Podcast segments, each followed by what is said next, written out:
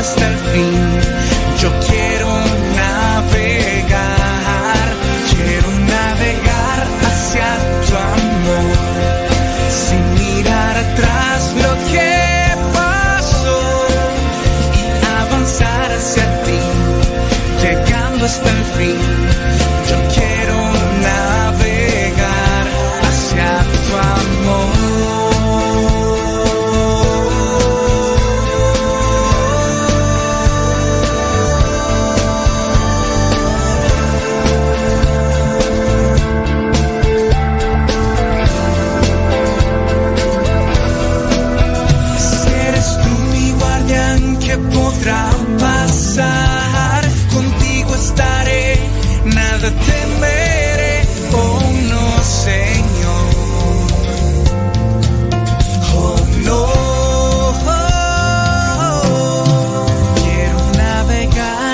hacia tu amor, sin mirar atrás lo que pasó y avanzar hacia ti llegando hasta el fin. Yo quiero navegar, quiero navegar hacia tu amor, sin mirar atrás lo que pasó y avanzar hacia ti, hasta el fin. Yo quiero navegar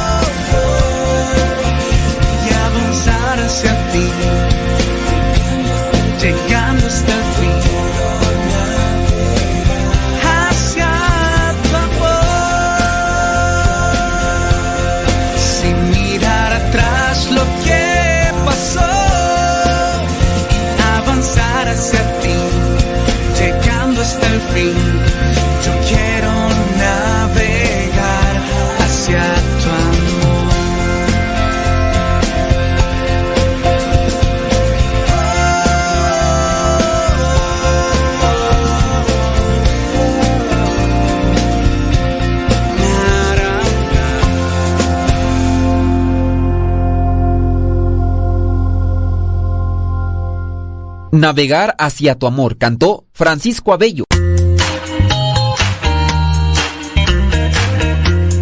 Recuerda que nuestros programas quedan grabados en el canal de YouTube.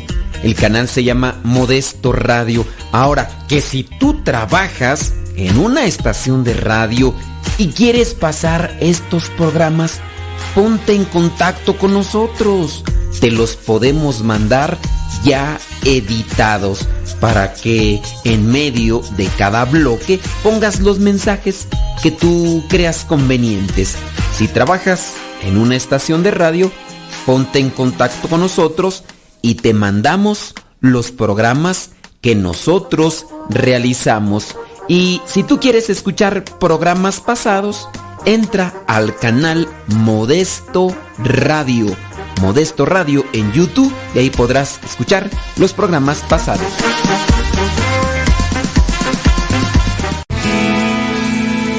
Soy de la cuadra de los buenos, de una estirpe de guerreros, de la gente del Señor. Y lucho por ganarme un día el cielo, máscara cabellera, por ganarme su perdón. Y lucho, lucho, ay como lucho. Y tanto lucho que ahora me dicen el luchador. Y lucho, lucho, ay como lucho. Y tanto lucho que ahora me dicen el luchador, el luchador.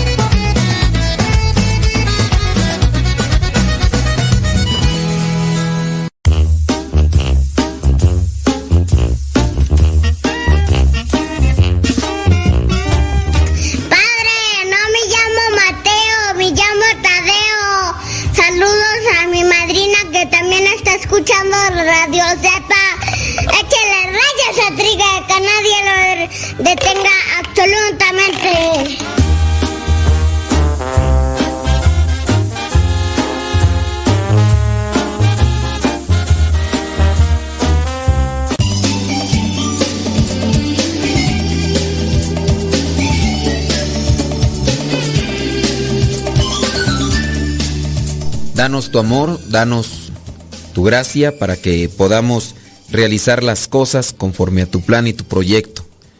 Concédenos sabiduría para que podamos hacer las cosas siempre conforme a tu voluntad y no a nuestra voluntad. Espíritu Santo, fuente de luz, ilumínanos. Espíritu Santo, fuente de luz, llénanos de tu amor. En el nombre del Padre, del Hijo y del Espíritu Santo. Amén. Pues, ¿qué quieren que les diga? Pues que Dios les bendiga. Vamos a mirar algunas notas que son interesantes. Exorcista explica por qué una correcta catequesis es la mejor protección contra el demonio. ¿Por qué una correcta catequesis es la mejor protección contra el demonio?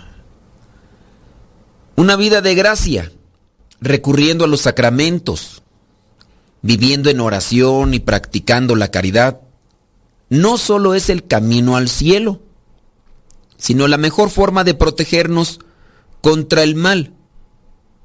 Sin, embargo, Monseñor Steve Rossetti es uno de sus, en uno de sus célebres artículos en Exorcist Diary, relata una historia que demuestra la importancia de una correcta catequesis. Bárbara había estado involucrada durante muchos años en prácticas paganas. Estaba profundamente involucrada en la adoración de deidades no cristianas. También se unió espiritualmente y se subyugó a un gurú que decía estar iluminado. Ella dijo que él era una especie de mago y practicaba la hechicería. Sin embargo, finalmente se alejó de estas prácticas paganas y volvió a sus raíces católicas, cuenta el sacerdote. Pero el gurú y sus asociados no aceptaron nada de eso.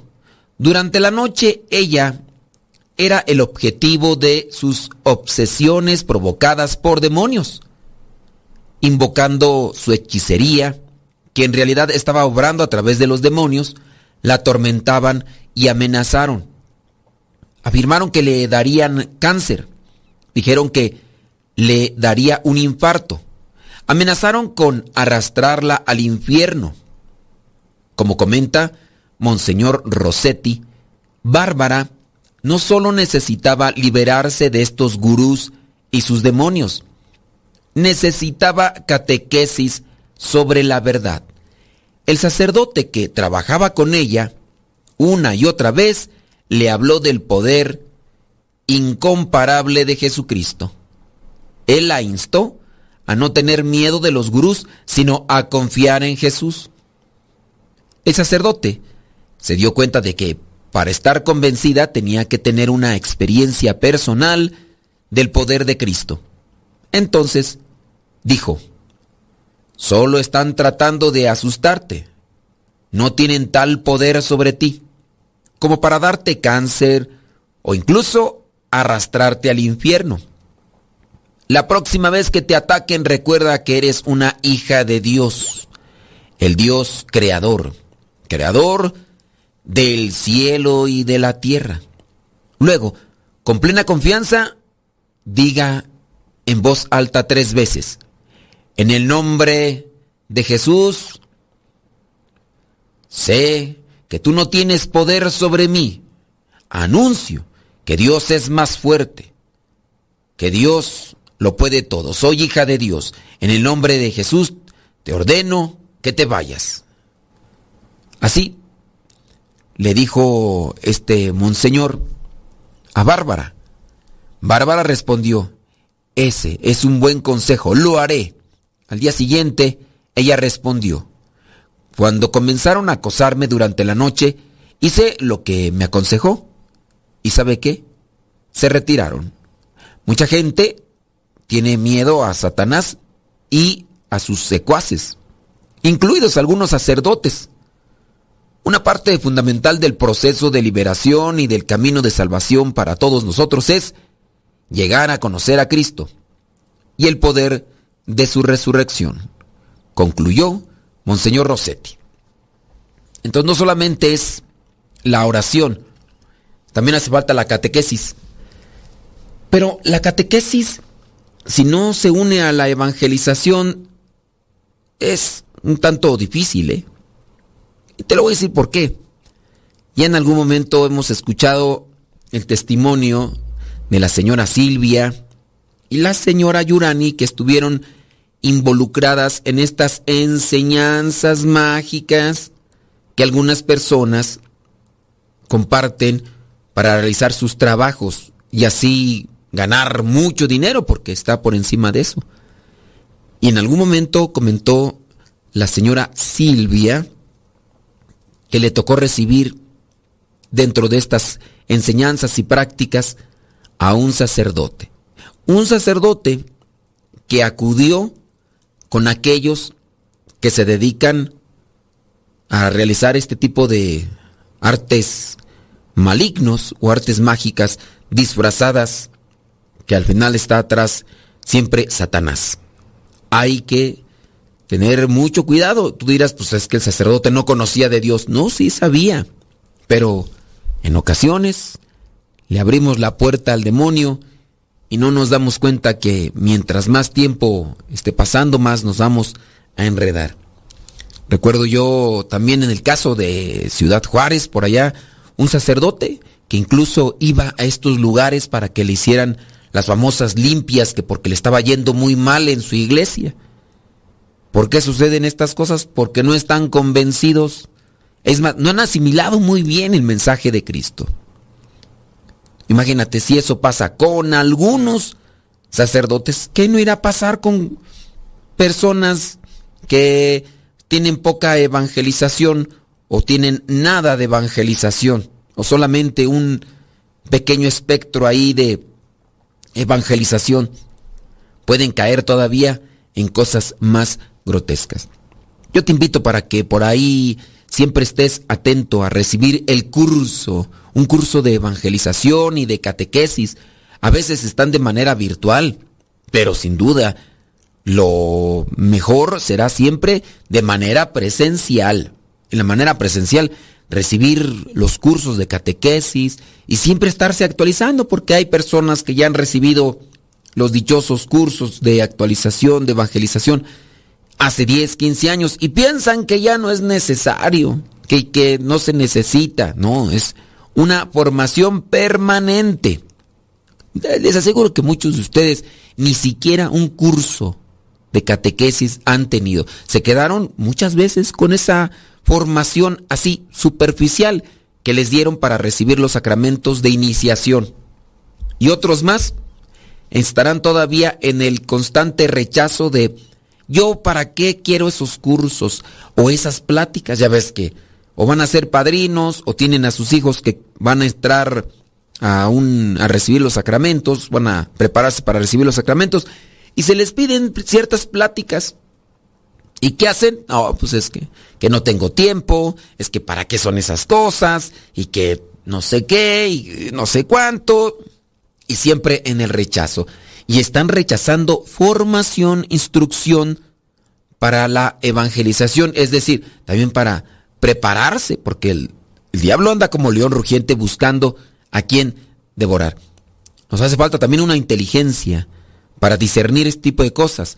Cuando una persona trabaja dentro de la inteligencia, aun cuando sea preparado y tenga su título, sea un profesionista, no sé, imagínate siendo médico, o a lo mejor siendo un dentista, o a lo mejor incluso hasta en sistemas de computación, ¿por qué no aplicarlo a estas cosas tan electrónicas? Recibiste, sí, tu título, te preparaste, necesitan los que se dedican a cualquier profesión necesitan siempre una actualización y estar en esa constante actualización. Ahora, mm, con mayor razón nosotros, con mayor razón nosotros. ¿Qué recibimos? Ah, poquito, muy poco. Y después estamos rechazando lo que se nos ofrece. Aquí la radio ciertamente no es para formar, que sí, uno logra inquietarse, que sí, Muchas personas dicen, me ayudó el programa de radio, pero no es como lo primordial.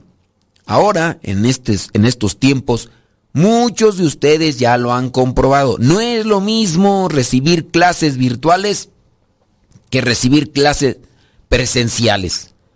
Y con el tiempo lo vamos a comprobar mejor. Lo vamos a comprobar. Tanto para el que da lo que vendría a ser la clase, tanto para el que la recibe. Es mejor presencial. Y así también ustedes no se queden ahí de, ah, yo estoy recibiendo un curso por YouTube, estoy recibiendo un curso por una plataforma ahí, la que sea. ahí. No, estas cosas sí ayudan, pero no hay como una clase presencial y de esa manera se aprovecha en todos los sentidos.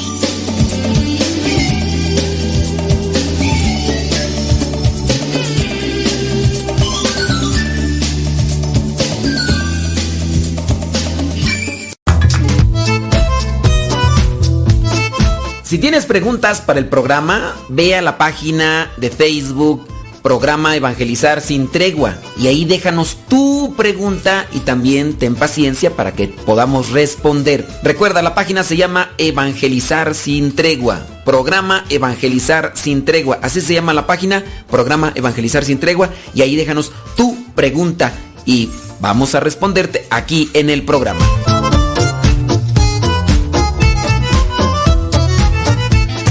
Las mejores melodías. Las mejores melodías. La música que te acompaña en tus actividades.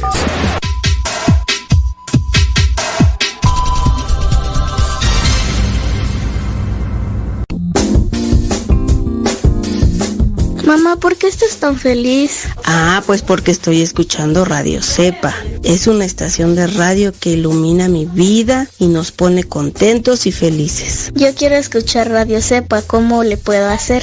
Ah, pues mira, ahí en tu celular le pones en la Play Store, descargas esa aplicación de Radio Cepa, ahí lo vas a escuchar.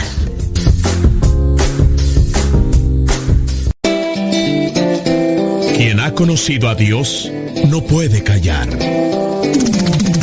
Escuchas Radio Cepa. Radiocepa.com. Radiocepa.com.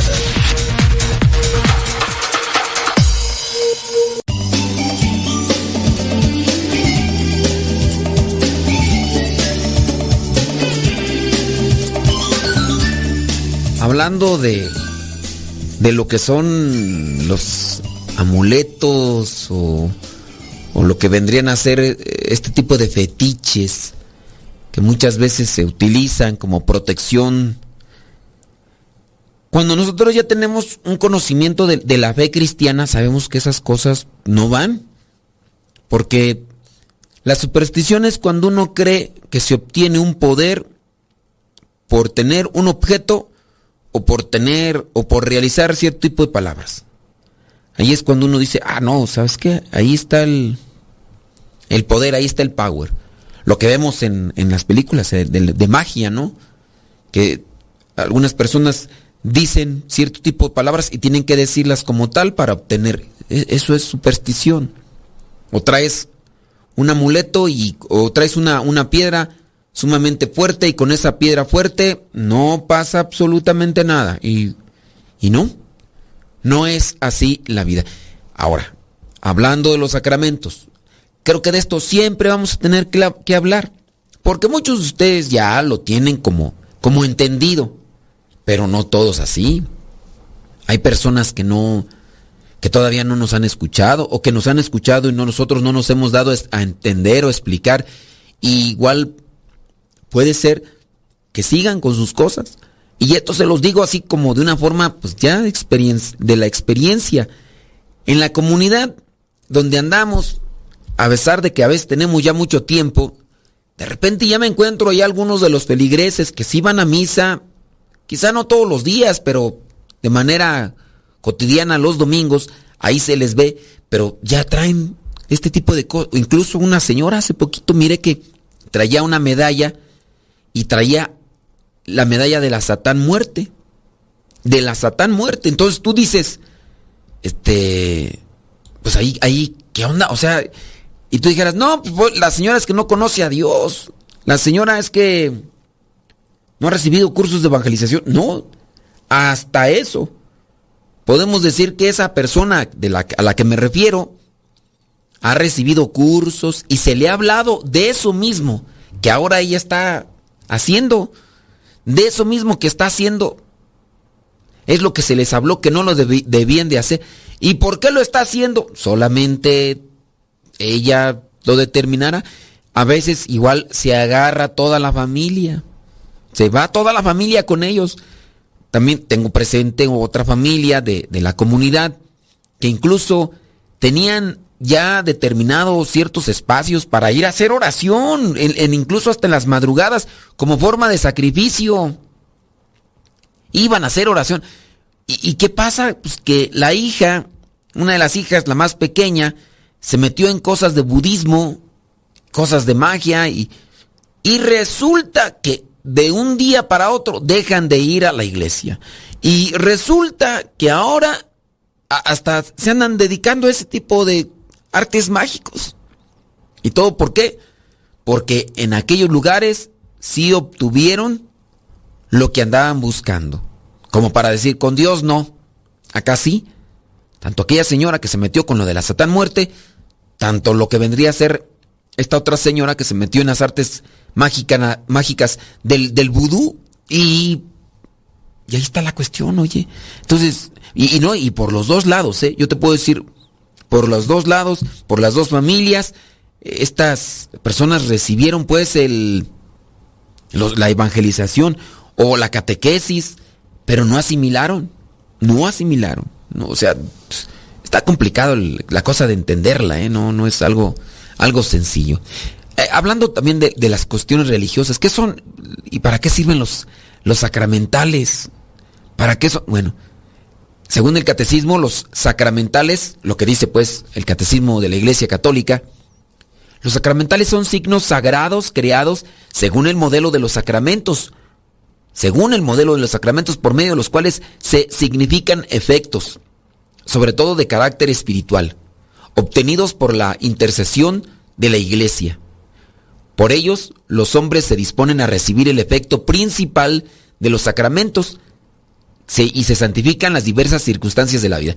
Los sacramentales, hablando, no sé, de la medalla milagrosa, o, de la medalla de San Benito, o, del escapulario, hablando de esos signos que son los sacramentales, entiéndase que estos signos nos ayudan para, o nos preparan para recibir los sacramentos. Estos signos nos ayudan para o nos preparan para recibir los sacramentos. Pero si hay muchas personas que no pueden recibir los sacramentos, hablando por ejemplo de la comunión y todo, y digo, no es que no les ayude, sí les va a ayudar en lo espiritual, pero ¿qué mejor será entonces prepararse para recibir los sacramentos? Porque hay personas que pueden, hay otras que no pueden. Eso, o sea, Pone el ejemplo de una persona que, que están viviendo juntos, ¿no? Pero uno de ellos está casado por la iglesia y se separó porque su vida era un infierno con aquel hombre que si bien era cristiano y estaba bien casado por la iglesia, simplemente su corazón no encendía o no estaba encendido en el amor de Dios. Y entonces, lo que vemos ahora es que hay personas que están viviendo así, de esa manera tan este pues tan turbia y, demás. Entonces hay que tener también ese cuidado para, si se puede, desde adentro venga ese refuerzo espiritual, ese refuerzo grande de la gracia de Dios y que los sacramentales me sirvan, que los sacramentales me sirvan este, para poderme disponer o para poder purificar mejor mi mente y mi corazón. Hablando de lo que dice el catecismo, que son signos sagrados creados según el modelo de los sacramentos, por medio de los cuales se significan efectos, sobre todo de carácter espiritual, y obtenidos por la intercesión de la iglesia. Por ello los hombres se disponen a recibir el efecto principal de los sacramentos y se santifican las diversas circunstancias de la vida. También si bien la fe de la iglesia impregna en estos elementos comunes, que puede ser agua, mire, pueden ser medallas o cruces o, o escapularios, pueden ser una bendición que es eficaz en sí misma, esta solo se concreta plenamente cuando se combina con la fe personal y una vida recta y ordenada. Vida recta y ordenada. Traes tus escapularios, tu medalla, pero tu vida está más desordenada que mi cuarto y la bodega que tenía antes. No. Haciendo referencia al Evangelio de San Juan sobre el pasaje de Jesús en el que aplica barro a los ojos a un hombre para que recupere la vista, eh, este milagro no ocurrió por una superstición solamente, como a veces también lo, dicen algunas personas, ¿no? Hablando de, de la materia, sino por una reacción primordial entre la gracia de Cristo y la fe del hombre. Así, por ejemplo, para lo que vendría a ser el bautismo se necesita agua, se necesita materia. Hablando de los otros sacramentos, dígase la unción de los enfermos o la confirmación, también se necesita de aceite. Hablando del sacramento del matrimonio, hay signos que le acompañan, entre ellos pues ya está el anillo, las arras y también el lazo. En este caso, lo principal es la gracia santificante que se derrama ahí. En su caso, del bautismo sí se necesita obligadamente agua, H2O. Si en su caso del sacramento del matrimonio no hay ni arras, ni hay ni anillos, pues lo que vendría a ser la fórmula y ellos como materia, ahí sí se hace efectivo ese sacramento. Los sacramentales, como ya habíamos mencionado, los crucifijos.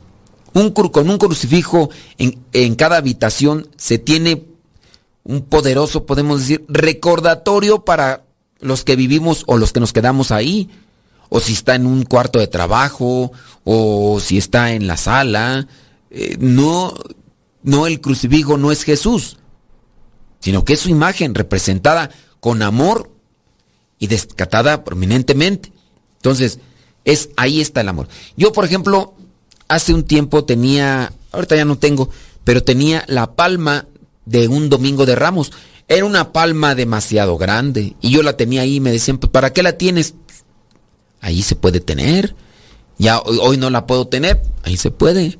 Hablando del, del, agua bendita, por ejemplo, cada parroquia debe tener, la mayoría lo hacen, eso sí, una fuente de agua bendita por cada puerta, para que cuando entre la gente o salga, y que vendría a ser un recordatorio de mi compromiso desde el bautismo.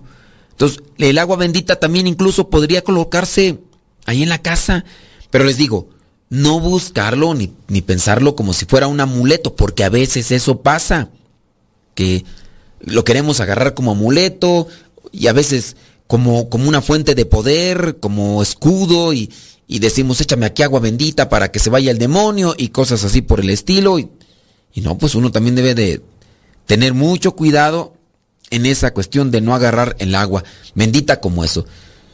Hay veces que se utiliza la sal, sí, las medallas, pero no andar pensando de, uy, hoy me va a ir mal. ¿Por qué te va a ir mal? Es que traigo un... No, no traigo medalla, se me olvidó la medalla o el escapulario. Yo después de muchísimos años de traer la cruz, ahora traer un anillo, el día que cuando me baño, regularmente cuando me baño, me quito yo el anillo y me quito también la cruz y los dejo ahí y en ocasiones por las prisas que, ya me están persiguiendo para ir allá o para ir acá, me lo quito. Y cuando me quito el anillo y no lo, me lo algo me hace falta, pero no es, no es eso. Utilicemos bien nuestra cabeza buscando el conocimiento de los sacramentales y no caigamos en la superstición.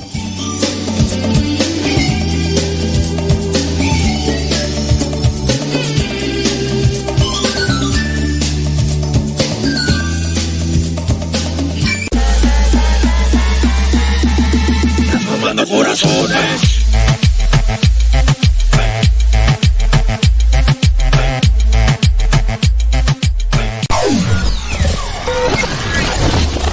Si quieres volver a escuchar los programas del Padre Modesto, búscalo en tu página favorita de podcast, Spotify, iTunes, Google Podcast y otros más. Busca los programas en, el, canal, Modesto, Radio.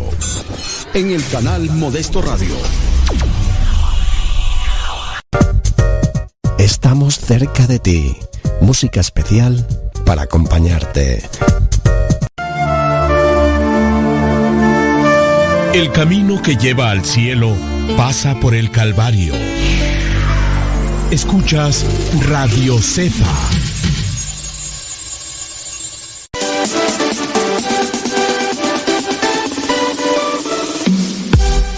Porque nuestra prioridad es la evangelización. Transmitimos las 24 horas del día.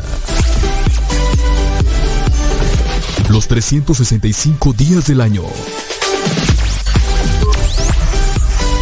Llegando hasta tus oídos en las diversas plataformas digitales.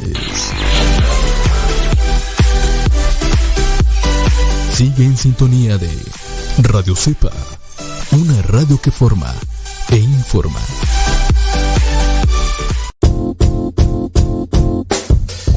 Hola padre, somos las hijas de Laura y lo escuchamos desde Denver. Este programa nos ha ayudado en la escuela. Nos gusta la trivia y todos los días lo escuchamos y todas las mañanas. Saludos a mi hermana. Hola padre, Dios lo bendiga. Me gusta la pregunta preguntona. Saludos desde Denver. Adiós.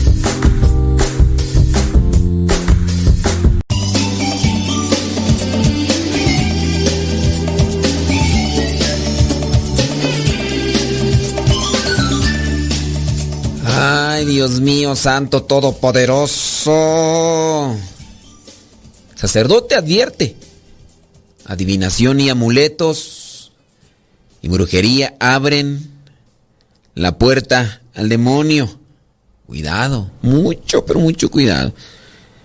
Pongan mucha atención porque hay cosas que a veces no se dan y que pues por ahí anda uno en la desesperación, ¿no? Ciertamente buscando cosas. El padre Hugo Valdemar, canónigo penitenciario de la Arquidiócesis de México, alertó sobre cómo la adivinación, la brujería o el uso de amuletos son medios o ventanas para la entrada de Satanás.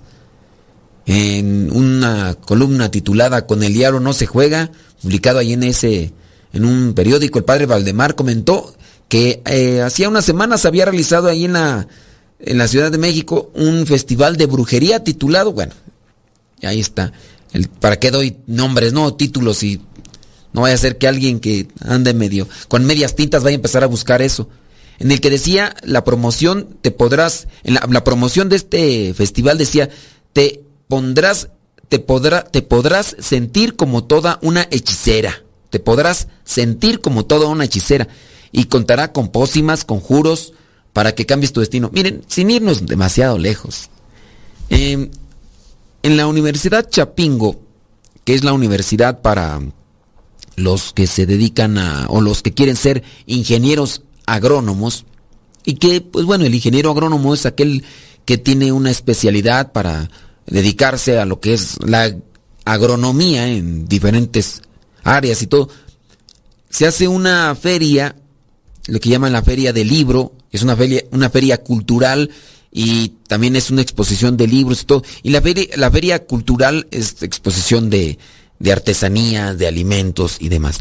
Bueno, pasada esa fecha, eh, lo que vendría a ser esta celebración, esta expo, también se hacen una expo de productos herbolarios. Y tú dices, bueno, los productos herbolarios ciertamente tienen su eficacia, tienen su sentido. Pero dentro de estos productos o de esta celebración o de este se da también una exposición prácticamente de cosas ya de, de, brujería y demás. Y ahí venden pócimas, venden eh, todo eso obviamente mezclado con lo que vendría a ser esto de la del, del de, los productos naturales. Porque si hay plantas, hay plantas que tienen su eficacia. Por ejemplo, el árnica, ah, para que te ayude el árnica. Eso, incluso yo ya en algún momento la tomé, el árnica. No sé si estaba bien o estaba mal, pero pues, que, que el árnica te ayuda para desinflamar donde te has golpeado, ¿no? Y ya te aplicas el árnica. Y me acuerdo yo que en aquellos tiempos decían, bueno, si dicen que es buena el árnica cuando te, te haces un cierto tipo de masaje con, con agua hervida de árnica, pues yo pienso que es mejor por dentro y, nos, la, tomábamos el árnica. ¿Quién sabe, verdad? Si, si a nosotros nos afectaría eso. Hace poquito una persona por ahí que conozco se dio una maroma y pues bueno, ya hay ciertas edades en las que uno ya mejor hay que caminar despacio porque pues te puedes afectar, ¿no? Hice una maroma, cayó mal y ya toda dolorida la persona, de aquí, de allá, y pregunta, ¿tienes árnica? Digo, no, pues, ¿qué me ves cara de... de ¿Cómo va la canción aquella del hierberito? ¿Qué me, ves, ¿Qué me ves cara de hierberito? El hierberito llegó, traigo hierba santa, para la garganta, traigo hierba santa. No, pues no, o sea... Y sí, por ahí había una pomada, pero ese no, no, no, no sé dónde quedó esa pomada decía pomada con de, de de cascabel y no sé qué tantas cosas. Entonces, ciertamente hay hierbas que sí tienen su, su efecto en, el organismo, pero pues también hay que tener cuidado, ¿no? Porque ya se mezclan con artes, artes mágicas y demás, pues no. Bueno, regresando al, punto, en, esta universidad eh, Chapingo, ahí eh, los que están al frente de este tipo de, de feria de la, de la herbolaria, pues ya han dejado entrar el, el mundo esotérico. Lo han dejado entrar y, ahí está. El sacerdote, el padre Valdemar, advirtió que a cualquier persona, un festival de este tipo le puede parecer que se trata de una tontería o de un juego inocente. Sin embargo, pocos se dan cuenta de lo peligroso que es promover la asistencia a un evento que disfrazado de diversión familiar o curiosidad puede tener consecuencias inimaginables sobre las personas, sobre su vida y sobre su salud. Satanás no es un mito inventado por la iglesia para espantar a los incautos. El maligno es una criatura espiritual cuya existencia e influencia es una verdad de fe que no está a discusión, ni su acción malvada, pervertida, pervertidora y destructiva, dijo el padre Valdemar. Y hablando de eso de los amuletos, aunque una persona no entre de manera deliberada en relaciones con Satanás a través de un pacto, invocación o adoración, basta que le abra consciente e inconscientemente, velada o explícitamente ciertas puertas para que entre en la vida de las personas y las destruya. En este sentido, enfatizó que se deben evitar prácticas como la adivinación, algo así como por ejemplo yo quiero saber el futuro, eh, que le van a leer la carta, que le van a leer el café, que le van a leer, ¿qué más? El, el té, la mano, lo que vendría a ser toda esta cuestión del espiritismo, la hechicería, los horóscopos, amuletos, santería, la satán muerte, el yoga, las limpias, los chamanes, así como prácticas paganas ancestrales. Todas ellas son medios y ventanas para la entrada de Satanás y su obra destructora en la vida de las personas la infestación de sus hogares, por ejemplo, la exposición de sus almas o la condenación eterna. Y, a la gente pues, lo ve como hasta forma de, de entretenimiento. Estas no son actividades inocentes, son verdaderos embustes del demonio, dijo el padre Valdemar. Además explicó que como confesor de la Catedral de México, se ha quedado pasmado al ver las terribles consecuencias en las personas que entran en estos inocentes juegos. Según el sacerdote, muchos de quienes practican la adivinación o la brujería terminan por padecer desequilibrios mentales, psicológicos y espirituales, enfermedades a veces inexplicables, que en realidad no se tiene ninguna razón o explicación. También llega a padecerse del famoso insomnio, la fatiga crónica, la ansiedad y la depresión aguda. Es, decir, los desórdenes mentales y psicológicos a la orden del día. Un simple festival de brujas se puede convertir en la ruina de tu vida y en la perdición de tu alma.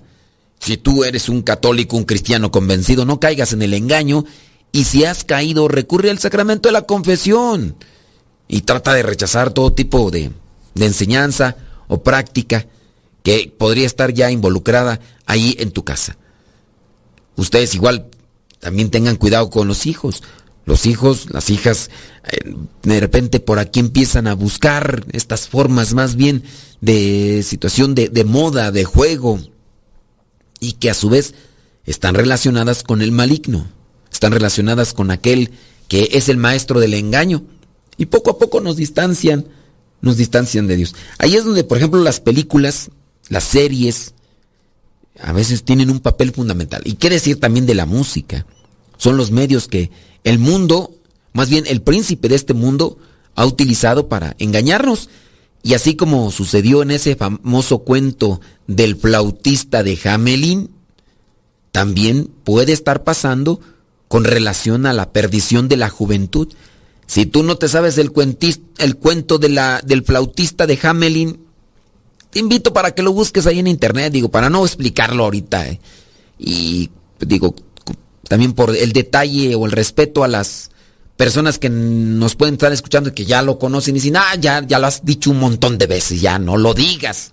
Pero habrá gente, ¿verdad?, que, que dice, bueno, ¿y cuál es el cuento del flautista de Hamelin? Pues búsquenlo por ahí en el internet. Hay mucha gente que ya tiene acceso o facilidad a eso del internet y puede leerlo. Y, ya cuando lo lean, relacionen. Ratitas, niños. Flautista, demonio. Y ahí, obviamente, no es condenar la música, porque aquí también si, si tú ves la música, porque es un flautista, ¿no? No va a decir, uy, la música entonces es del diablo. No, la música no es del diablo, sino quién está detrás de la música y qué sentido o qué, qué objetivo, qué meta tiene con relación a la música. Ese es el problema. Las intenciones detrás de lo que hacemos, no las cosas en sí como tal, para decir la música, ya. Y, y aquí podría ser, por ejemplo, esto del flautista. Tú dices, la flauta, hay mucha música muy bonita con flauta, hablando incluso hasta de música religiosa, no sé, un coro en ocasiones puede eh, incluso presentarse con melodías finas, utilizando, eh, si tú quieres, que el cajón, ese cajón que no sé cómo se le llama, el cajón ese, la, la, la, flauta, una pequeña guitarrita y mira, puede ser una, una, una variación así melodiosa dulce, suave y, te puede hacer o te puede ayudar a, elevar el espíritu. Pero tengamos cuidado porque el demonio anda como león rugiente buscando a quien devorar y en el caso de nosotros muchas veces caemos en las garras del enemigo. Y así es el enemigo.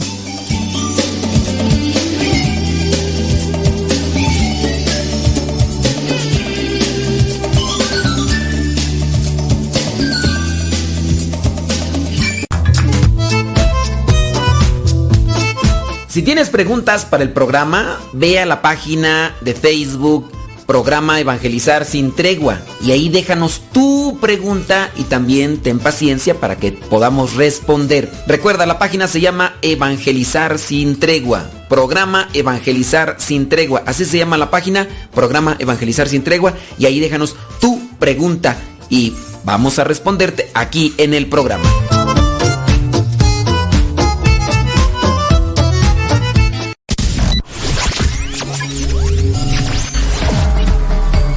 Estás escuchando Radio Cepa, una radio que forma e informa.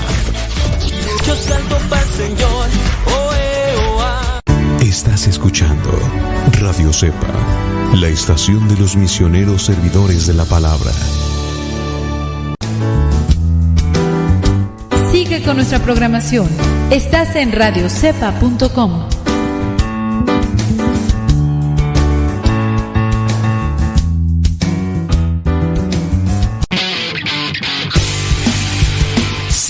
Twitter y Facebook. Búscanos como Radio Cepa.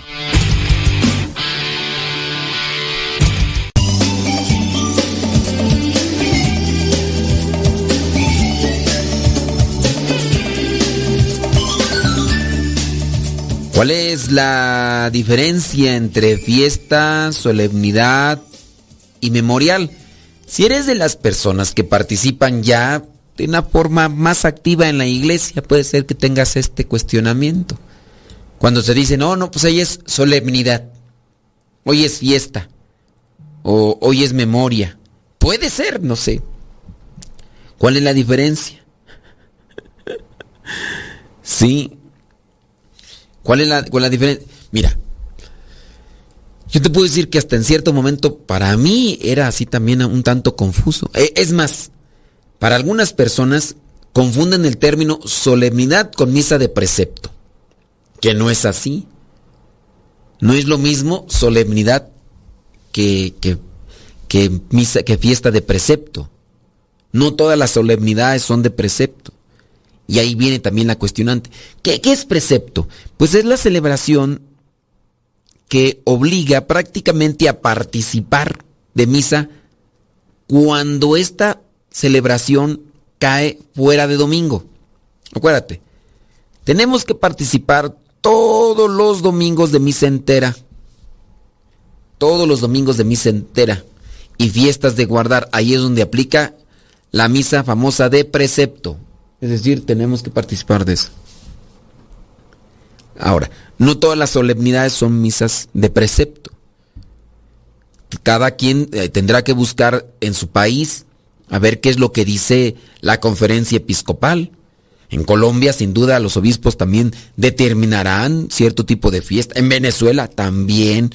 En Guatemala también. En El Salvador, en Nicaragua, Honduras, en Estados Unidos, en México, en las Filipinas, en determinarán cuáles son las misas de precepto o cuáles son las celebraciones de precepto.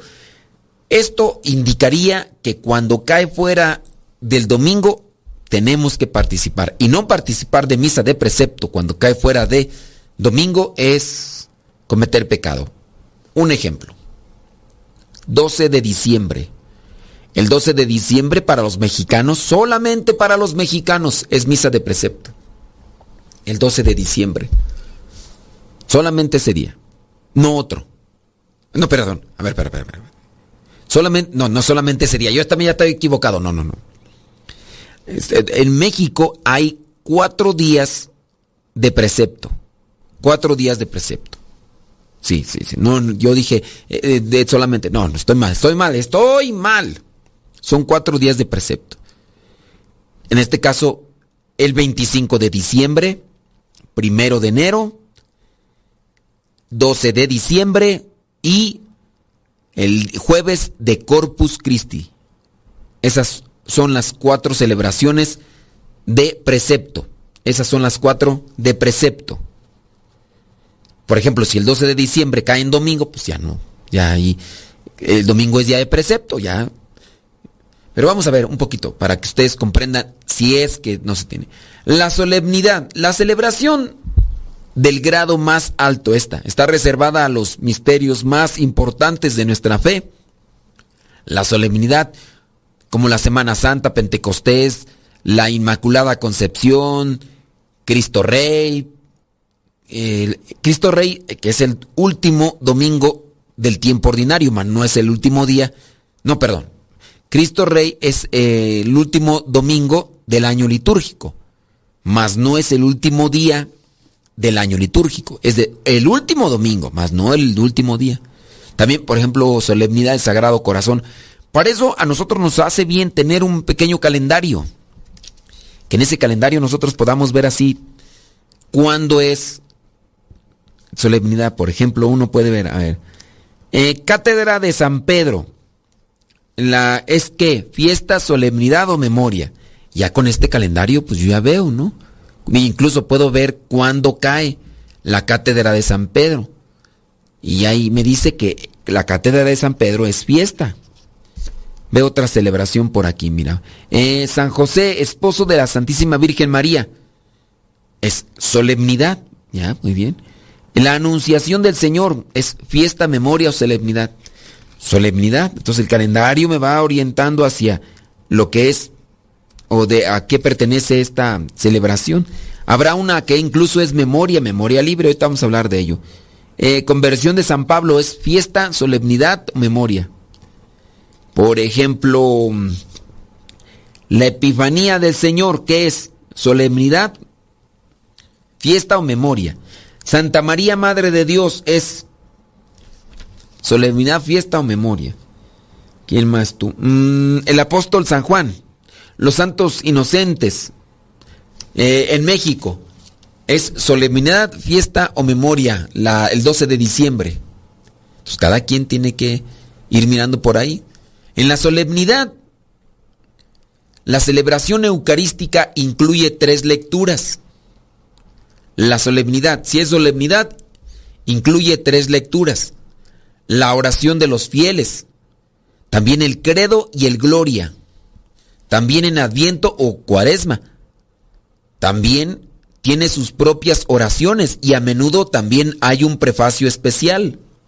Esto para los que saben de liturgia, porque si alguien me pregunta ahora, ¿y qué es prefacio? Pues es una oración especial que, eh, que así se llama y que en todas las misas se celebra el prefacio. Algunas son solemnidades, algunas son fiestas de precepto, otras no. No todas las solemnidades son fiestas de precepto. Les digo, esto ya más bien depende a lo que dicte la conferencia episcopal. Esto pues no depende de la realidad pastoral de esto, más bien es de cada país.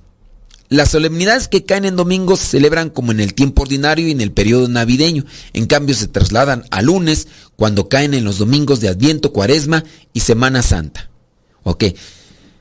Si una solemnidad en tiempo de Adviento, en tiempo de Cuaresma y en tiempo de Semana Santa cae en domingo, esa solemnidad se pasa al día siguiente, que es lunes, ¿no? Eso para que ustedes lo tengan presente. Vámonos con lo que vendría a ser la fiesta.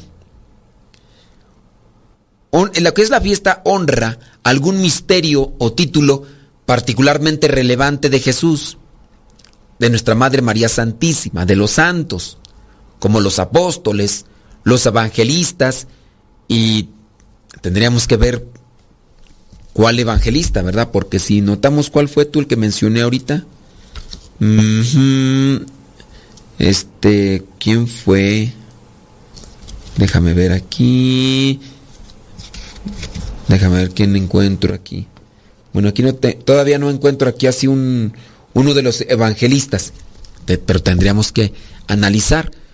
Como los apóstoles, los evangelistas y otros de gran importancia. Eso vendría a ser eh, la fiesta, como que tiene más, más impacto. O la iglesia le da más realce, no tanto como en la solemnidad, pero no va a ser como la memoria.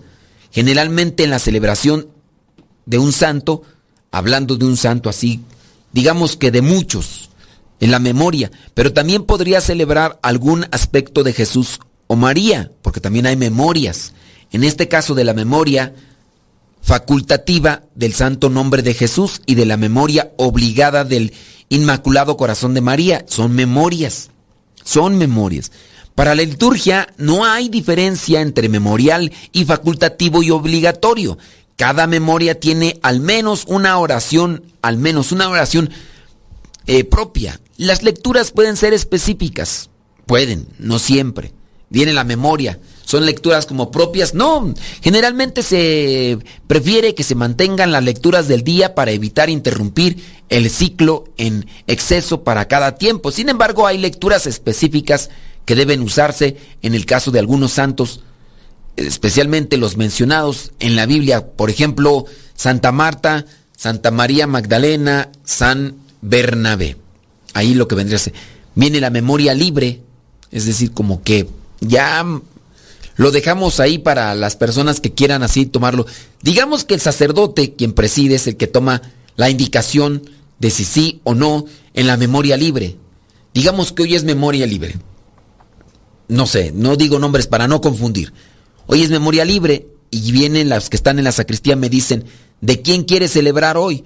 Y yo les pregunto, ¿quién es, ¿de quién está hoy la memoria libre? No, pues que está de San Felipe, ¿no? Por decirlo así. Y yo puedo elegir, si vamos a pedirle a San Felipe o a San, no sé, y se puede realizar como con lecturas propias porque es una memoria libre, no es una obligada como en el caso sí de la solemnidad y que también habría que ver con relación a los obispos, cuál es la que sí. La fiesta, por ejemplo, del Día de los Fieles Difuntos, que se celebra el 2 de noviembre, tiene precedencia sobre el domingo, aunque no es solemnidad, porque ahí la, la misericordia se manifiesta y hay que pedirle a Dios que se manifieste en aquellos que ya se nos adelantaron. A menudo una celebración tiene una clasificación diferente según la, región, ya que algunos santos son más venerados en un lugar que en otros. Luego están las solemnidades, como por ejemplo la, la de Corpus Domini, que puede ser precepto o no, según la conferencia episcopal de cada país. Mi recomendación es que consiga un calendario litúrgico. Hay calendarios litúrgicos grandes y hay otros muy pequeños. Y ahí les va indicando de manera más sencilla cuándo es fiesta, cuándo es memoria, o cuándo podría ser también una solemnidad. Que Dios les bendiga y nos encontramos en la próxima. Se despide su servidor y amigo el Padre Modesto Lule, de los misioneros servidores de la palabra.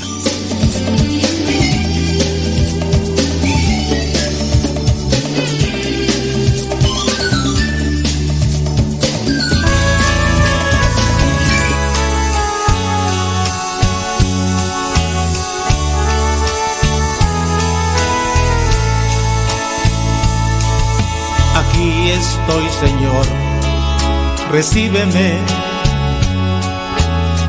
con todo lo que soy y lo que seré. Renueva con tu amor el fondo de mi ser y por siempre te amaré.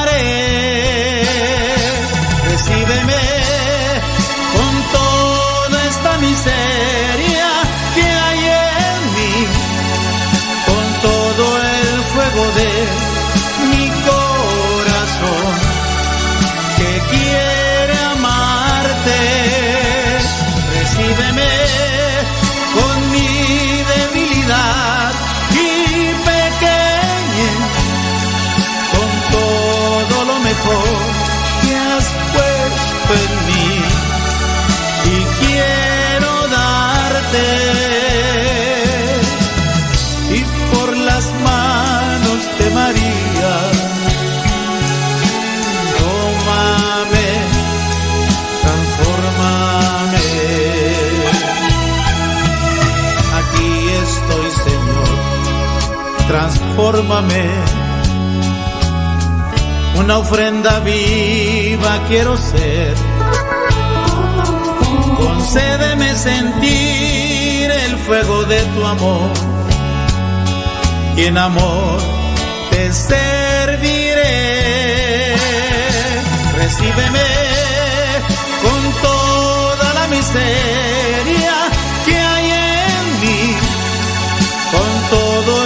fuego de mi corazón.